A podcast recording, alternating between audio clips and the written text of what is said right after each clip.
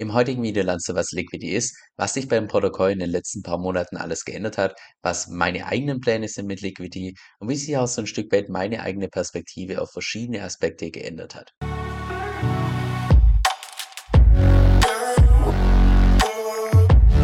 Hi, mein Name ist Kevin und auf meinem Kanal geht es primär um DeFi, Decentralized Finance. Genau gesagt verschiedene DeFi-Protokolle und DeFi-Strategien, weil ich persönlich felsenfest davon überzeugt bin, dass das die Zukunft ist und man auch damit das meiste Geld verdienen kann. Und falls du das zusagst, dann lade ich dich herzlich ein, unten auf Abonnieren zu klicken und mit dem lass uns auch direkt ins heutige Video reinstarten. Also Leute, es ist jetzt schon mehrere Monate her, dass ich das letzte Video gemacht habe zur Liquidity. Also dachte ich, es wird einmal Zeit, dass ich da so ein bisschen ein Update gebe, was sich da getan hat, wie sich auch so ein Stück weit meine eigene Perspektive geändert hat.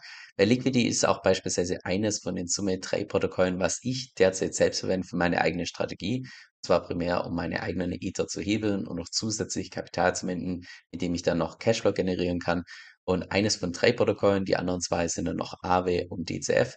Aave, was ich primär benutze, um meine Bitcoins zu hebeln und DCF, was ich primär zumindest derzeit benutze, um Cashflow zu verdienen. Aber lasst uns an der Stelle wie immer mal ganz vorne starten. Und zwar für diejenigen, die Liquidity noch nicht kennen, Liquidity ist im Prinzip ein Borrowing-Protokoll auf Ethereum. Das heißt, du kannst das selbst deine eigenen Ether beleihen und dann einen Kredit aufnehmen in einem eigenen Stablecoin LUSD. Und was du mit den LUSD machst, das ist vollkommen dir überlassen, ob du damit beispielsweise deine eigene Position hebelst du damit ins Liquidity Mining gehst, ob du das auscashst in Fiat, das ist völlig dir überlassen.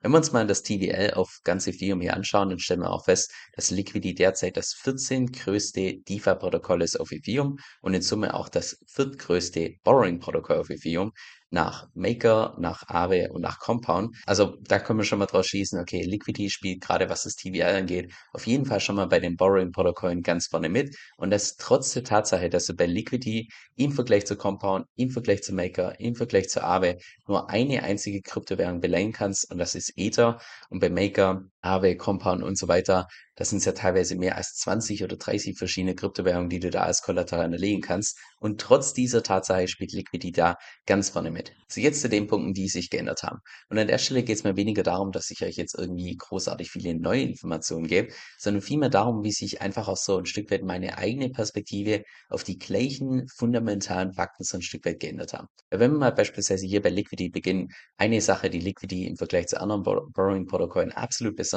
macht, ist die Tatsache, dass da keinerlei Zinsen zahlst in dem Moment, wo du einen Kredit aufnimmst. Stattdessen zahlst du eine einmalige Borrowing Fee in Höhe von 0,5%, was im Wesentlichen bedeutet, wenn du jetzt beispielsweise bei Liquidity deine Ether beleihst oder beziehungsweise als Kollateral unterlegst und dann beispielsweise einen Kredit aufnimmst in Höhe von 100.000 Dollar, zahlst du einmalig 500 Dollar an Gebühren völlig unabhängig davon, wie lange du diesen Kredit offen hältst. Ob du den für ein halbes Jahr offen hältst oder für zehn Jahre, du zahlst keinerlei Zinsen über die Zeit, sondern nur einmalig diese 0,5% Gebühr. So für jeden, der sich zuvor schon mal mit Liquidity so ein bisschen beschäftigt hat, da dürfte das jetzt wahrscheinlich keine wirkliche News sein, sondern was sich da geändert hat, ist vielmehr einfach nur meine eigene Perspektive.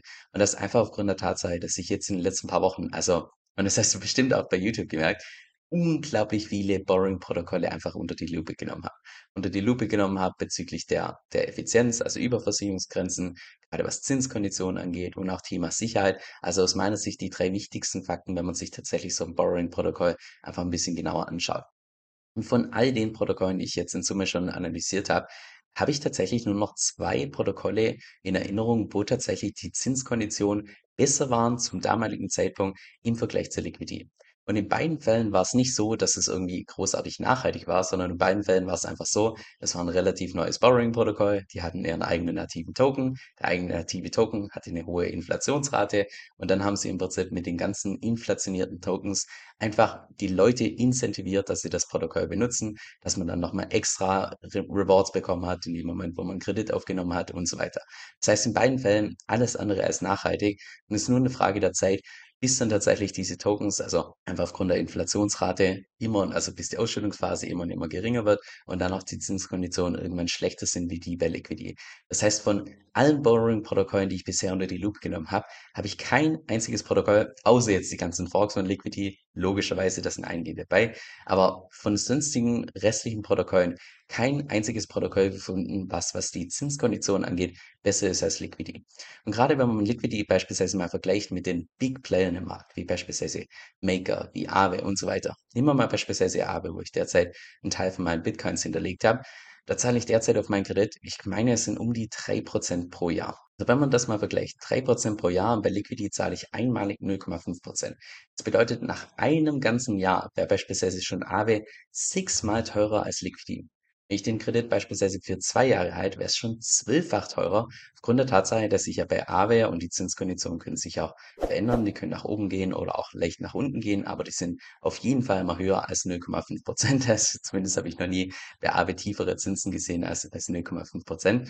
Das heißt im Wesentlichen, ja, je länger ich diesen Kredit offen halte, desto teurer werden sämtliche anderen Protokolle im Vergleich zur Liquidity, weil du dort eben diese Gebühr nur einmalig zahlst und einmalig eben nur diese 0,5 Prozent. Und das bringt mich auch direkt zum zweiten Punkt, weil hier mit der Überversicherungsgrenze, also wie effizient ein Protokoll ist, sieht es genau gleich aus. Von den ganzen Protokollen, die ich unter die Lupe genommen habe, ich habe kein einziges Protokoll gefunden, außer die Foxman Liquidity, aber die lasse ich mal außen vor, kein einziges Protokoll gefunden, was so effizient ist, wenn man tatsächlich seine eigenen Ether beleihen möchte.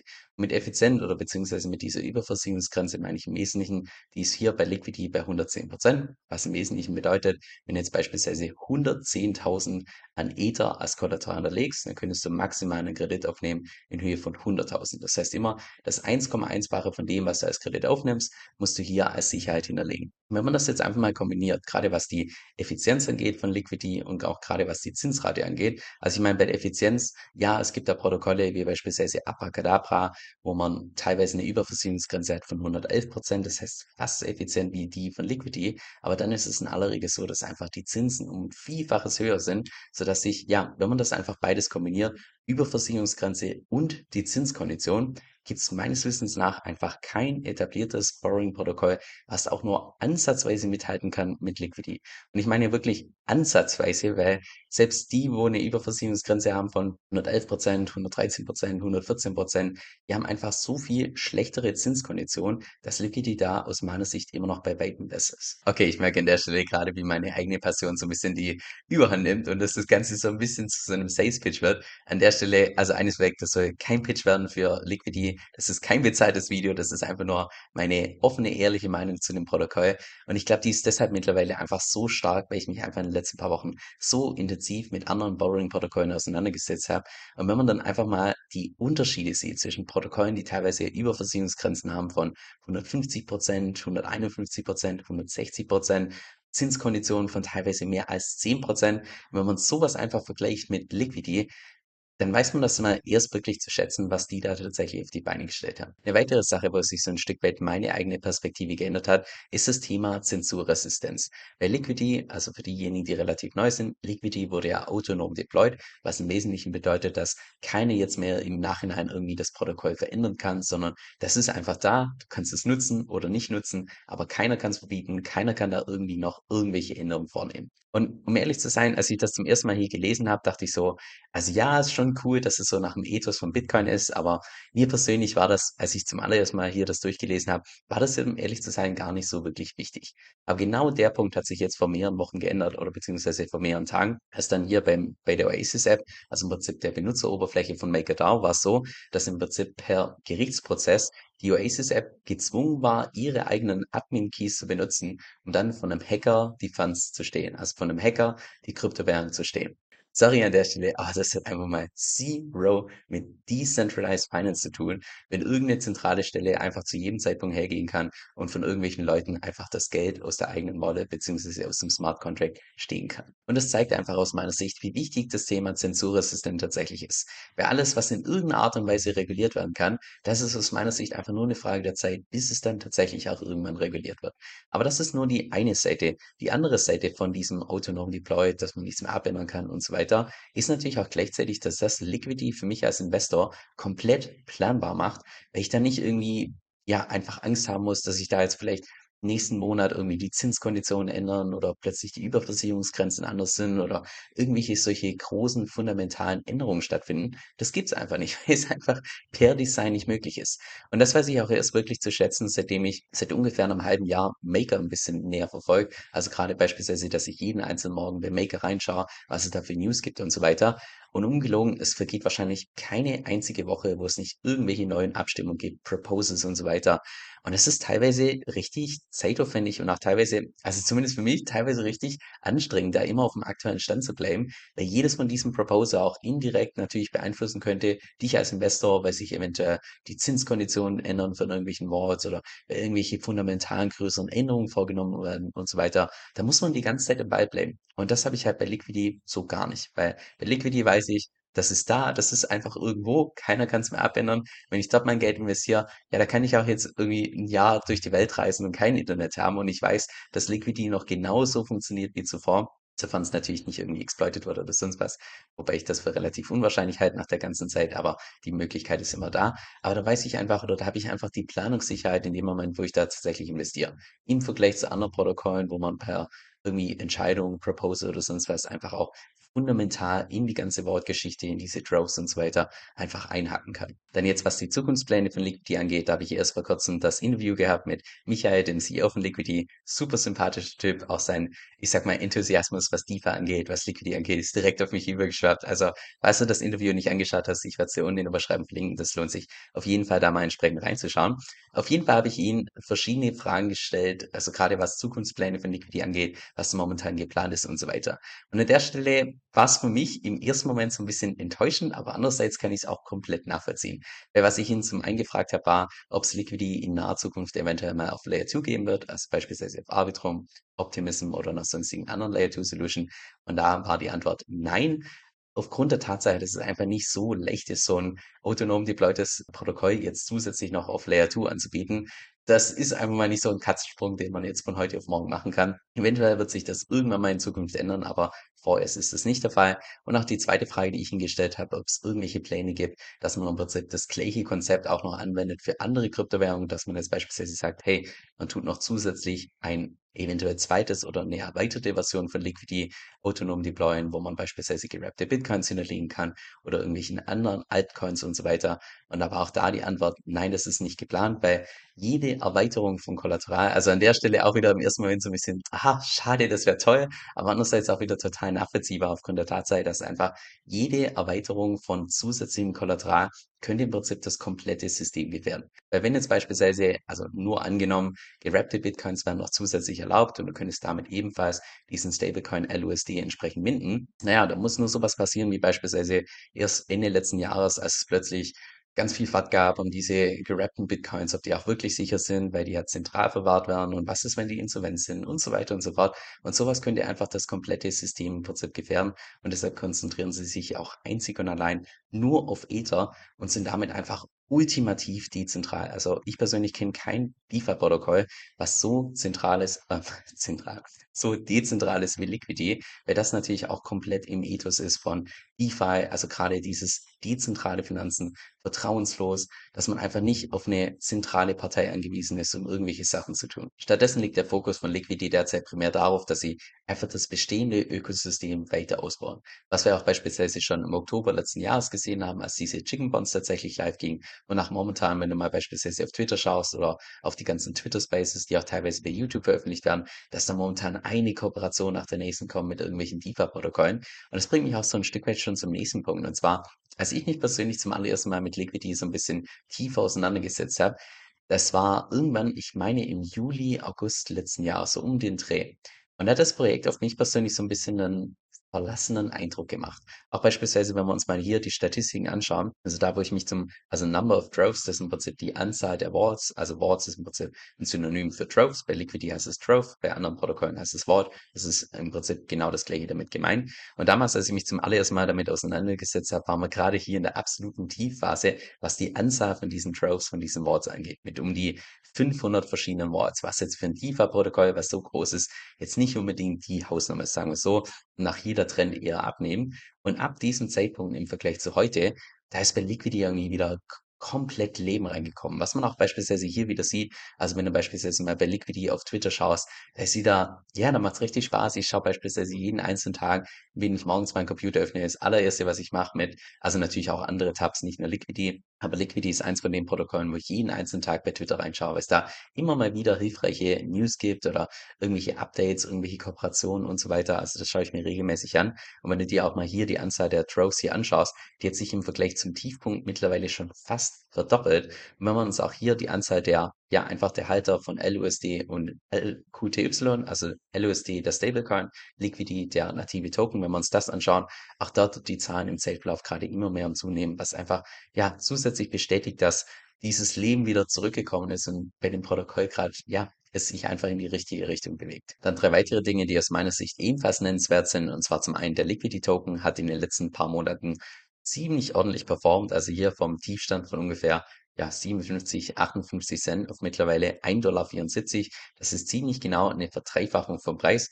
Ich persönlich vermute, aber ich habe keine Glaskugel, das weiß niemand, aber ich persönlich vermute, dass es primär daran lag, dass einfach jetzt im Januar, Februar so ein Stück weit wieder ein bisschen mehr Gier in den Markt gekommen ist, Leute angefangen haben zu hebeln und dementsprechend viele Gebühren angefallen sind. Und wenn Leute natürlich von den Gebühren bei Liquidity profitieren wollen, ist ein Weg beispielsweise den Liquidity Token entsprechend zu halten und dass das wahrscheinlich einfach auf natürliche Art und Weise durch die Mechanismen so ein Stück weit die Nachfrage nach oben geschraubt hat. Und auch zusätzlich war es so, dass der Liquidity Token erst vor kurzem ein Binance Listing be bekommen hat und Binance Listing ist ja bei der größten Exchange gelistet zu werden. Das ist einfach bei jedem Token also immer ein Event, gerade was den Preis angeht, dass er dann entsprechend noch zusätzlich ansteigt. Ich meine, dass es hier irgendwo hier war, also dort, wo der wo der Peak ist, dass dort dieses Binance Listing war. Momentan sehen wir hier eine Korrektur, aber wir sehen auch momentan im Gesamtmarkt, zumindest Stand heute, wo ich das Video mache, eine Korrektur. Ich weiß nicht, ob das, ja, ob das so ein Stück weit korreliert. Und selbst wenn wir uns die Performance hier in Bitcoin gemessen anschauen, sehen wir auch hier fast ja, ich würde mal sagen, knapp eine Verdreifachung vom Preis.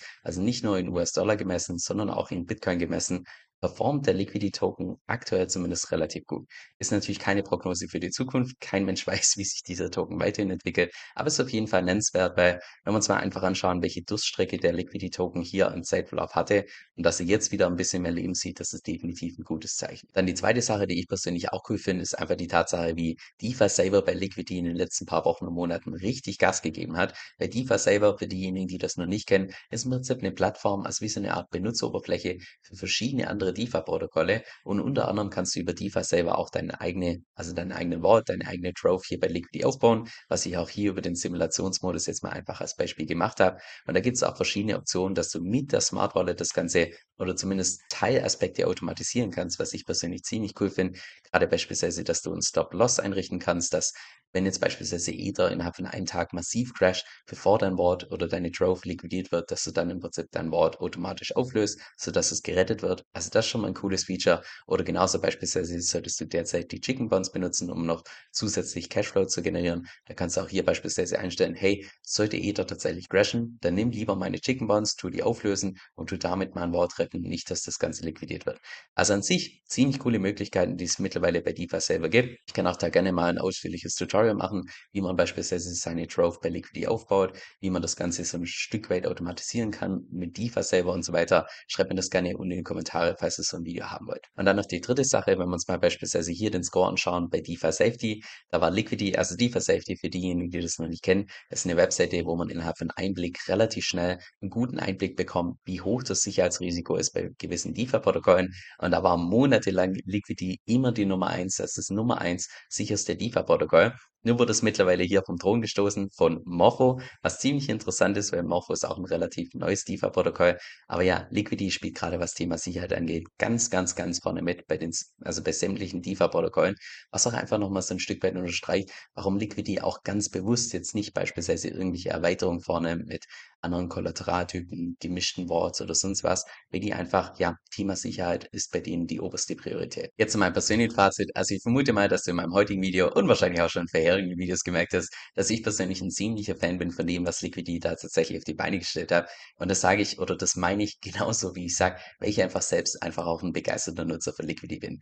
Weil gerade wenn es darum geht, die eigenen Ether zu beleihen, dass man beispielsweise seine eigene Position hebelt oder dass man einen zusätzlichen Kredit aufnimmt für Cashflow oder dass man man das beispielsweise auscasht in Fiat, um beispielsweise den Lebensunterhalt zu finanzieren, da gibt es einfach aus meiner Sicht, zumindest Stand heute, für Ether keine bessere Alternative als Liquidity.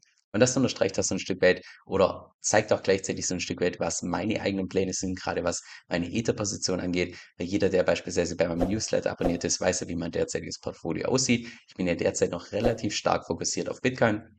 Es wird sich allerdings im Laufe dieses Jahres ändern, dass ich immer mehr switch rüber zu Ether, weil ich persönlich einfach der Meinung bin, dass für den nächsten Bullrun Chancen-Risiko-Verhältnis bei Ether besser steht im Vergleich zu Bitcoin. Deshalb werde ich den Großteil in Ether packen und den Großteil davon werde ich dann auch wiederum über Liquidity tatsächlich hebeln. Und ich habe mir da verschiedenste andere DeFi-Protokolle tatsächlich ein bisschen genauer unter die Lupe genommen. Gerade beispielsweise Euler Finance mit gestaken Ether, ob das nicht eine Option ist oder beispielsweise bei Aave das Ganze zu tun.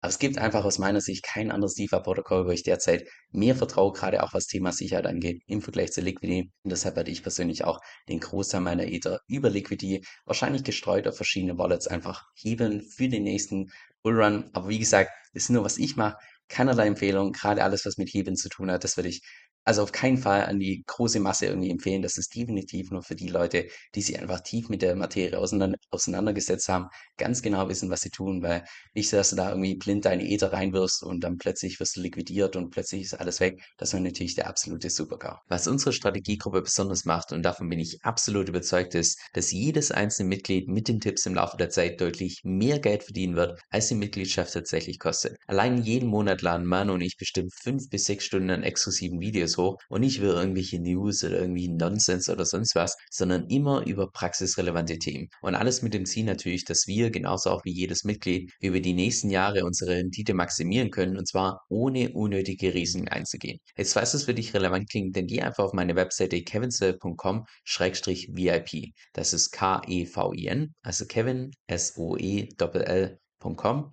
Schrägstrich V-I-P also kevinsill.com-vip. Dieser Podcast stellt weder eine steuerrechtliche noch eine finanzielle Beratung dar, das heißt alle Inhalte sind wirklich nur zu Informationszwecken bestimmt.